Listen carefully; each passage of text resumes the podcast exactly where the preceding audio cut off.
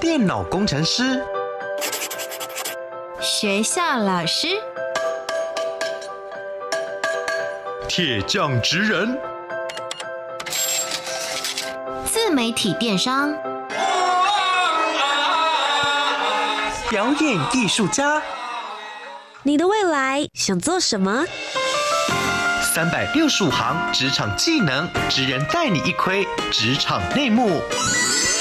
开箱职人吧，Ladies and gentlemen，各位学弟学妹们，欢迎来到开箱职人吧，我是你们的学姐涂洁。今天节目当中呢，要为大家邀请到的这一位学长，他分享的职业，我觉得不算是正规的任何一个。大学科系之下，你可以想象会成为的一个职业哦。但是其实我觉得对大家的生活来说也是非常重要的。欢迎 Ed 学长。嗨，大家好，我叫 Ed。Ed 学长做的究竟是什么样子的职业呢？三个职场关键字，学弟妹们，我们一起来猜猜看。Master 职人 Key Words。首先，第一个职场关键字是心态保持平静。为什么会需要保持平静？需要学习怎么控制自己的的心态，保持冷静，在比较乱的状况下可以冷静下来。OK，所以你所谓的比较乱的情况之下，可能是现场的环境或者是状态，你所呈现出来的样子。对，就是在那个那个环境里面会接触到的，可是目标是在环境外面也可以一样。OK，就是你能够不受外界的影响啦，应该要这么说。对对对。那么第二个职场关键字是什么呢？身体通常会很累。所以刚刚讲到了心态要修炼之外，身体也需要修炼。也需要。通常很累会是多长的时间？嗯，通常一两个小时而已。OK。对，可是我是尽力把它弄很密。嗯，嗯，所以是一个很密集、高集中，除了精神力之外，身体上面可能也需要一些肌肉的训练。最后一个职场关键字是训练别人的体能和意志力。等一下，自己的不用训练吗？呃，当然要啊，当然也要。你这个职业就是你已经先训练好自己，接着你要训练别人了。没有没有，我我其实每天也在训练自己。OK，不断的往上增进跟 累加，没有错。究竟 Ed 学长做的是一个什么样的职业呢？我相信学弟妹们现在听完之后，大家心里还是想，好难猜哦，确实不容易哦。请问 Ed 学长，你做的职业是？传统日本武术老师。是的，今天我们要带大家实际的走进大家想象中，不论是在日本电影还是在日本动漫里面，大家会看到的那些日本传统武术，事实上在台湾大家也可以学得到哦。我们今天就为大家一一的来开箱。职人百科 menu，我是 Ed，我在台北松山开了一间传统日本武术道场，道场提供合气道跟居合的练习。我很荣幸向许多日本传统武术的大师们学习，并且得到认可。我认为现在快节奏的社会更需要传统武士的精神和智慧，也希望创造一个有趣、广泛但训练密集的学习环境。那么，首先想要先问一下 a d 你自己本身在做的这个日本传统武术有分很多种，你主要专攻的是？呃。就两种，一个是和气道，另外一个是居合。可不可以跟我们分享一下和气道跟居合分别是什么样子的武术呢？好，那和气道算是比较新的武术，嗯，大概近期还不到一百年。和气道的技巧是包含着转身，然后进入的动作，然后把对手的攻击重新导向，然后再通常会摔，把它摔出去。或者锁在地上压制，那目标是要控制，然后不要让人家太受伤，但是还是可以防身的一个武术。我有问题，像和气道跟大家平常可能哦奥运里面会看到的跆拳道或者空手道，这些有些什么样子的不同啊？我教的这两个武术都是没有比赛的。那其实古时候真的没有什么比赛，嗯，因为是要生存，是不一样的。你你跑掉。那就算你赢了，OK。对对对，所以他们的以前的目标重点是真的要拿来应用在生活上的，不是为了比赛而有的一个以前对，可能人家有个刀要砍你，或者是你要保护别人，嗯，所以目标是不是一个输赢的框架内？嗯嗯，那居合呢？这个应该是很多学弟妹们比较陌生的。居合，所以我居合，我教的居合的流派名字叫做柳星造字流。嗯哼，是基本上以前在和平的时代，差不多是战国之后的时候，在可能例如京都的都市里面，在走路的时候，可能会随时被偷袭，或者。你要偷袭别人，嗯哼，那其实有点像像西方的牛仔，就是拿着手枪，对。那在这个状况下，你要有很快，要用很快的速度拔刀马上斩，然后马上又收回去。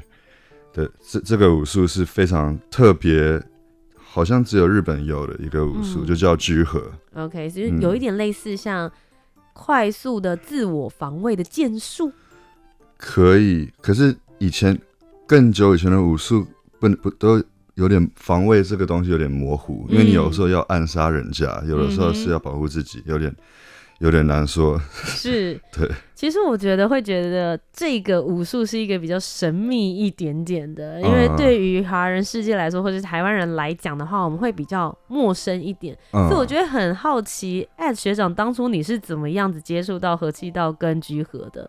嗯，我是在上大学的时候，那个时候在纽约。那纽约其实文化很多很多种，然后都是非常的正统的，不管是食物啊或者什么不同的领域都是很多。那我就刚好家里旁边有一些武术道场，然后我我就很常过去。OK，嗯，那我本身就是喜欢日本文化，从小到大都在读漫画，然后听日本音乐，然后喜欢日本武士的电影，嗯，所以。就就想要去找类似日本武士会学习的武术，所以在那之前你是完全没有任何武术背景的。嗯，没有，我有学一点点泰国拳击，可是那个不算，oh, 那个不算。呃，我只有一几个月就不算了。就是大学时期的时候，在纽约开始学了和气道，这样。这跟你大学的科系有关联吗？没有，我当时是念电影学校。完全不同类型，完全不一样。OK，但等于是你在大学的那个年纪的时候，可能十八、十九岁，你同步在修两件事，你在修电影影像，然后另外一方面你也在修和气道。对对对对对。但持续的练习，然后当一个学生去修习到这个武术，跟要把它拿来当做你的谋生工具，开一个道场做老师，其实是完全不同的路线的。你持续学了。多久之后，到场的老师才说：“哎、欸，也许你可以往这方面发展哦。”我差不多两个武术都学了六七年左右，嗯、但因为合气道有毕业后有做个密集训练，就是一整年的，他们叫做内弟子，就是全职的一个弟子，你每一堂课都要上，然后早上五点要去开道场洗马桶跟清理东西，然后然后晚上大概九点。结束，对，嗯、这样子大概一年，然后老师看到我，他就觉得很努力，嗯、他就说我如果要搬回台湾，那就可以开属于自己的道场，这样，对对对，对。所以你是先接触了和气道，然后再接触到居合，为什么那时候会学居合？哦，呃，因为和气道里面有用剑，然后我本来就很喜欢日本的刀，嗯、就觉得是一个非常美丽、很有气质的一个。武器，嗯，嗯，那那我我也我我想说，我不可能买一个真的日本刀就挂在墙上，很很宅，很中二，觉得好像它不能只是一个装饰品而已。，OK，中二没有什么不好的，我跟大家讲一下。呃，所以我当时想说，我就干脆去学一下。嗯，那我不知道我会学多久，就去学一学。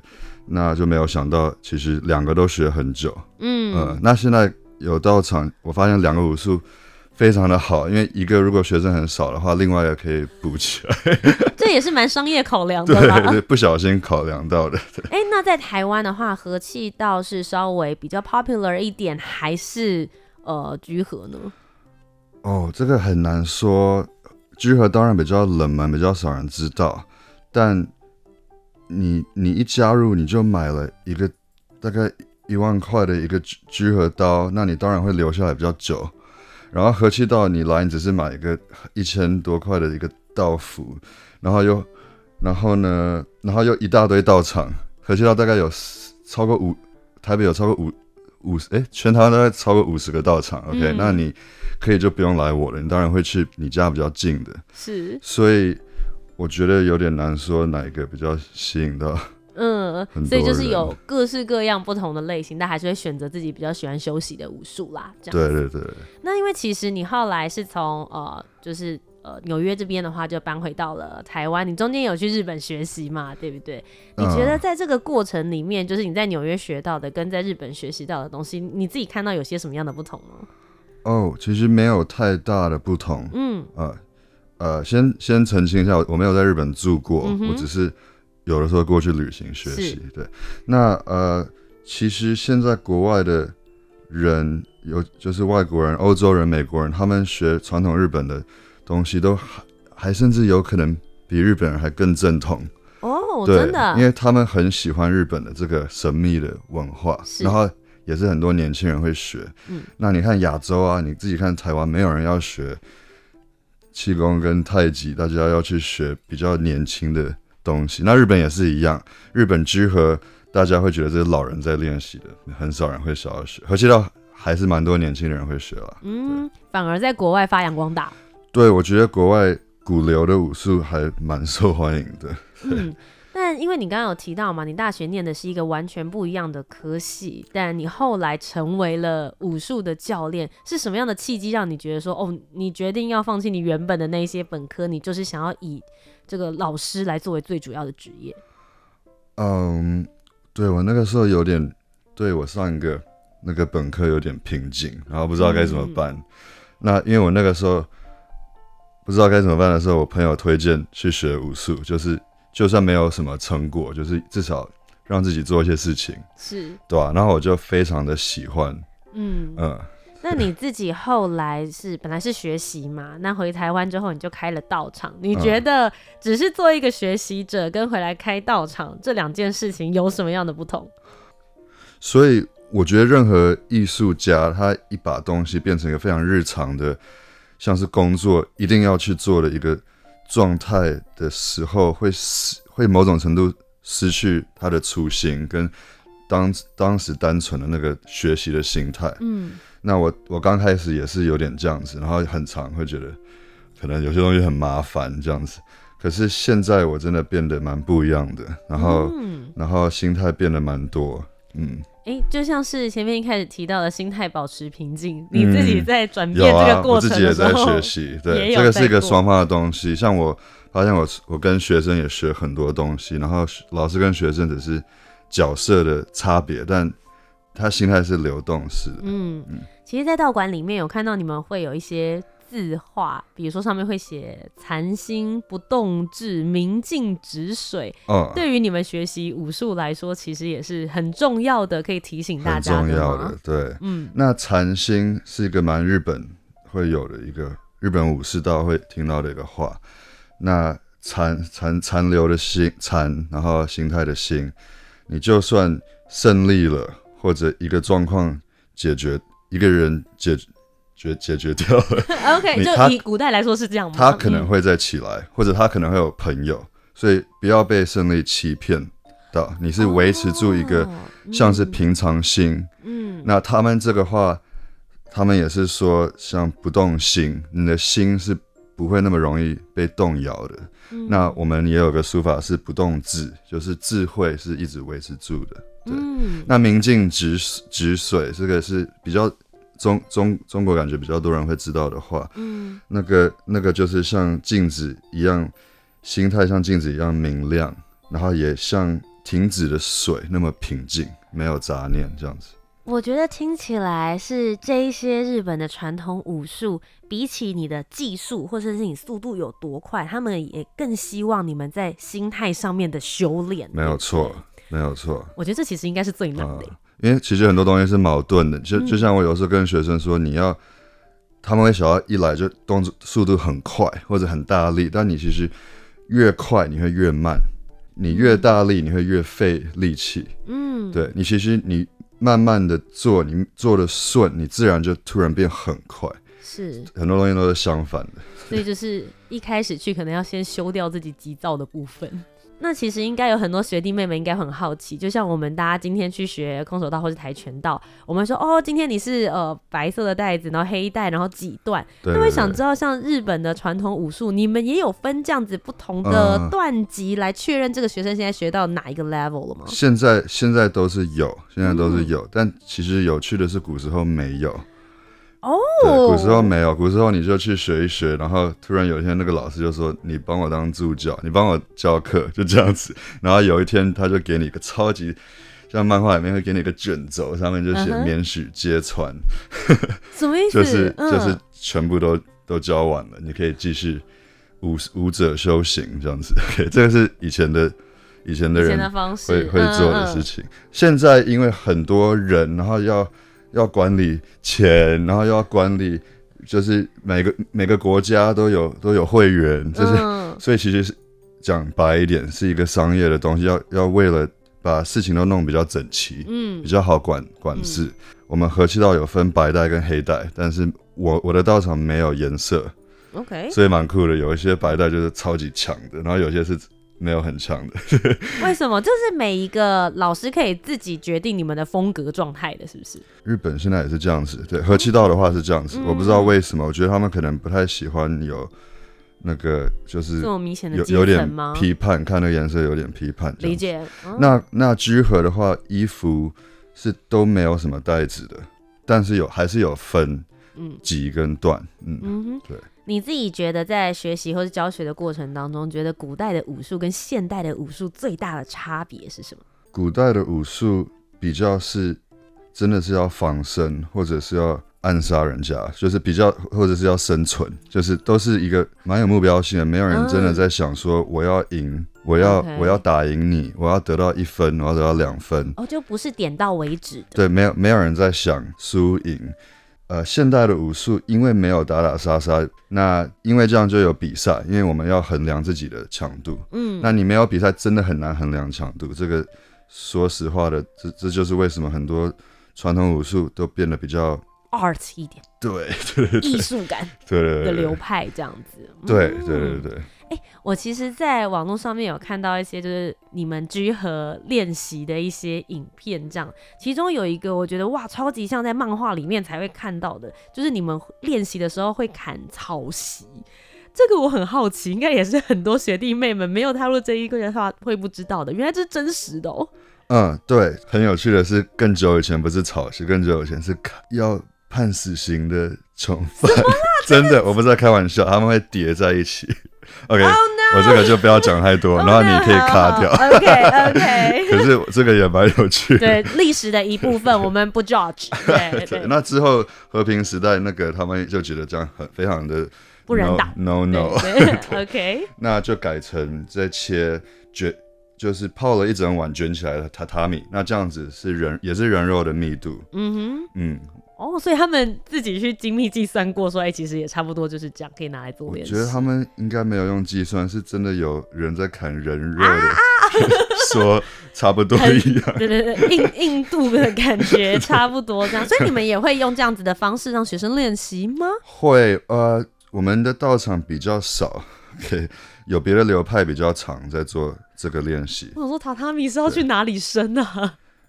在台湾，台湾是可以买啊，嗯，台湾是可以买，嗯。哎，那其实你在回到台湾开始要进行这样子的教授的时候，最常遇到的问题，就是不论是学生或家长来问你的问题是什么？我不知道是最常收到，让我觉得最难回答的是这个武术有没有效？有没有效这件事情要透过什么样子的标准来判定啊？因为每个武术都有点不一样，然后有没有效也是看你那一天的。状态，你如果那天心情没有很好，或者刚好很累，那你当然当然可能不会察觉到你跑周围的人，嗯，那你那你就算练了很久，你有可能还是会被人家揍扁，OK？, okay. 那那武术也有分很多类型啊，如果你练一个是比较适合，比较比较适合可能有有冷兵器有刀的，嗯，的武术，那当然那样子会比较好一点。那如果你练的是是只有拳头的。或者是擂台里面的，嗯、那那那样一对一你就一定会很强。嗯，那我觉得要看那个武术是用来干嘛。嗯，嗯，哎，像通常学习日本的这种传统武术，几岁的学生是比较常见到的？像我们这种年纪三十几岁去学，还来得及吗？当然啦、啊，对吧、嗯？所以你们最小的年龄跟最长的年龄层的学生大概会是几岁？最小的现在是一个十三岁的小妹妹，她超强。嗯，呃，然后比较大的话，可能是五五十几岁了吧。对啊，嗯，OK，所以它其实是一个老少咸宜的武术，对，其实都是可以的，可以嗯，嗯，嗯都是没有问题的，而且我是不会用强迫性的方式教学的。嗯，那你觉得最累的时刻呢？有没有让你觉得很想放弃，想说我不要开道馆，我就给别人请就好了？哦，哦，OK，所以你现在讲的累，我我你我会分两种，嗯。OK，因为你你刚还没有讲完那个问题，我是先想到跟我的老师学习的时候超累，因为他就站在那边严肃日老日本人的表情看着你，然后你绝对不能停，就算要吐，就算眼睛发就是白色的视线，然后快昏倒，你也不能停，因为你周边的人都比你老，然后都没有在喘气，然后觉得 觉得你你在你怎么那么烂？所以在当学生的时候，你是有备受磨练的，有有有，你有拿着这个。被磨练的精神，现在在磨练你的学生吗？有，可是我没有。嗯，我觉得传统文化有好处，也有一些东西我，我我我觉得我要撇除掉。嗯，比如说，我觉得以心理学来讲，很多是以阴影来传下去的。因为要保护自己，了解。对对对，就就我现在快要进入另外一个话话题了。嗯、但是武术家家也是这样子。嗯，对。那以前真正的武术家，那个武士真的是睡觉，然后刀在旁边。嗯，那他们都不会，他们都不会真的睡觉。那我是觉得现在的武术家不用到那个程度，然后也不用到磨练到你如果受伤，老师说你继续练习，这样子你这样子叫勇敢。因为其实传统的武术家是这样子。是对啊，但现在大家的生活环境，你会觉得没有必要？我觉得没有必要到那个程度，嗯、但是还是要适量的，要让人家破他的极限。嗯，对。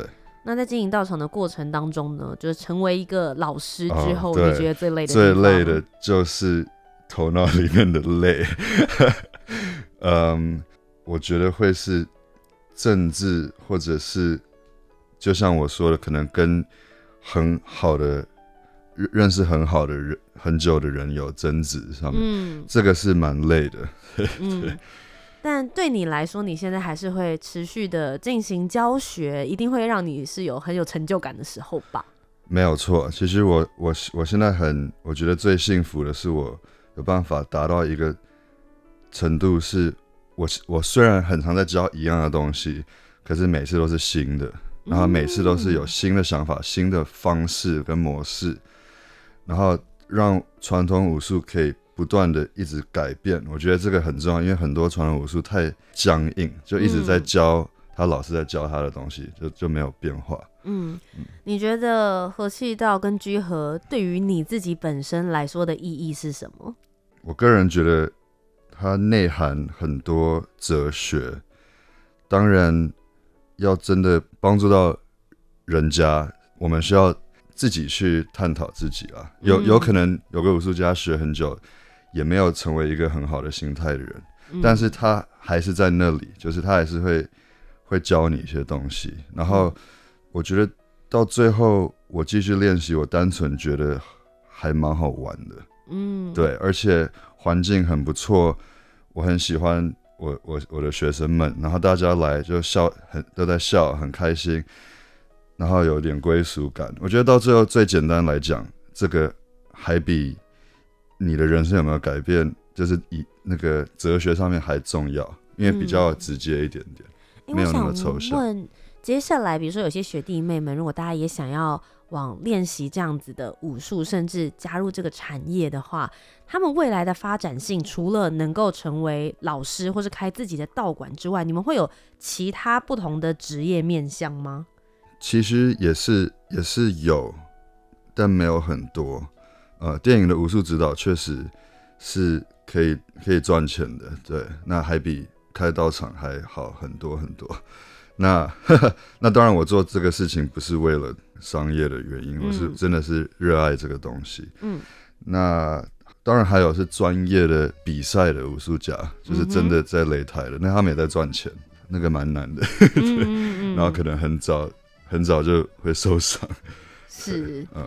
那如果接下来也有学弟妹们想要学习日本的武术，像是合气道或者是居合的话，嗯、你对于这些青少年们有些什么样的建议？我觉得，如果你喜欢日本文化，你喜欢武术，然后，嗯，你没有你没有很喜欢一天到晚跟人家比胜负的话，那我觉得这个这个方向会是蛮属于你的。然后也又可以学习一些防身，然后。那那个居合可能就没办法真的实实战用，嗯、可是也是蛮好玩的，因为挥刀蛮疗愈的。哎、欸，其实，在台湾现在应该是没有相关科系可以念的，对不对？没有，呃，台湾台湾算是领域跟科系蛮少的国家。嗯嗯嗯、呃。那日本的话就蛮有趣的，就是有个武道大学。嗯呃，但。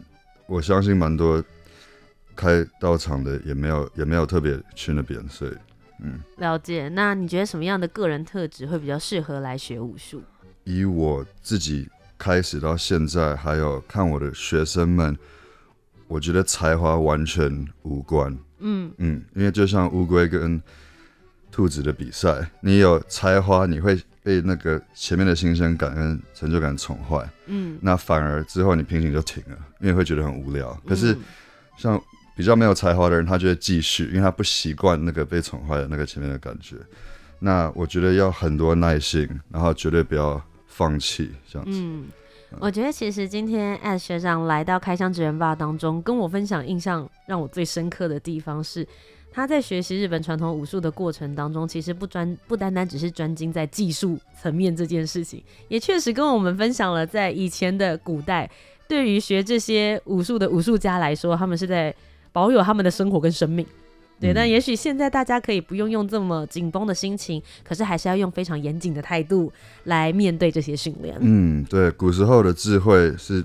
透过他们很辛苦而得到的，那我们其实可以透，我是觉得现在很快速节奏的社会是可以学习一些嗯。这方面的东西，把他们的经验累积下来，并且把这个精神继续传承下去。嗯、对对对对，今天非常谢谢 Ed 学长来到开箱职人吧当中。当然，如果学弟妹们想说，哎，我也想要去 Ed 学长的道场看一看的话，大家可以在网络上面搜寻什么才可以找得到你呢 OK，呃，在松山区松山站旁边的道场叫台北武道会。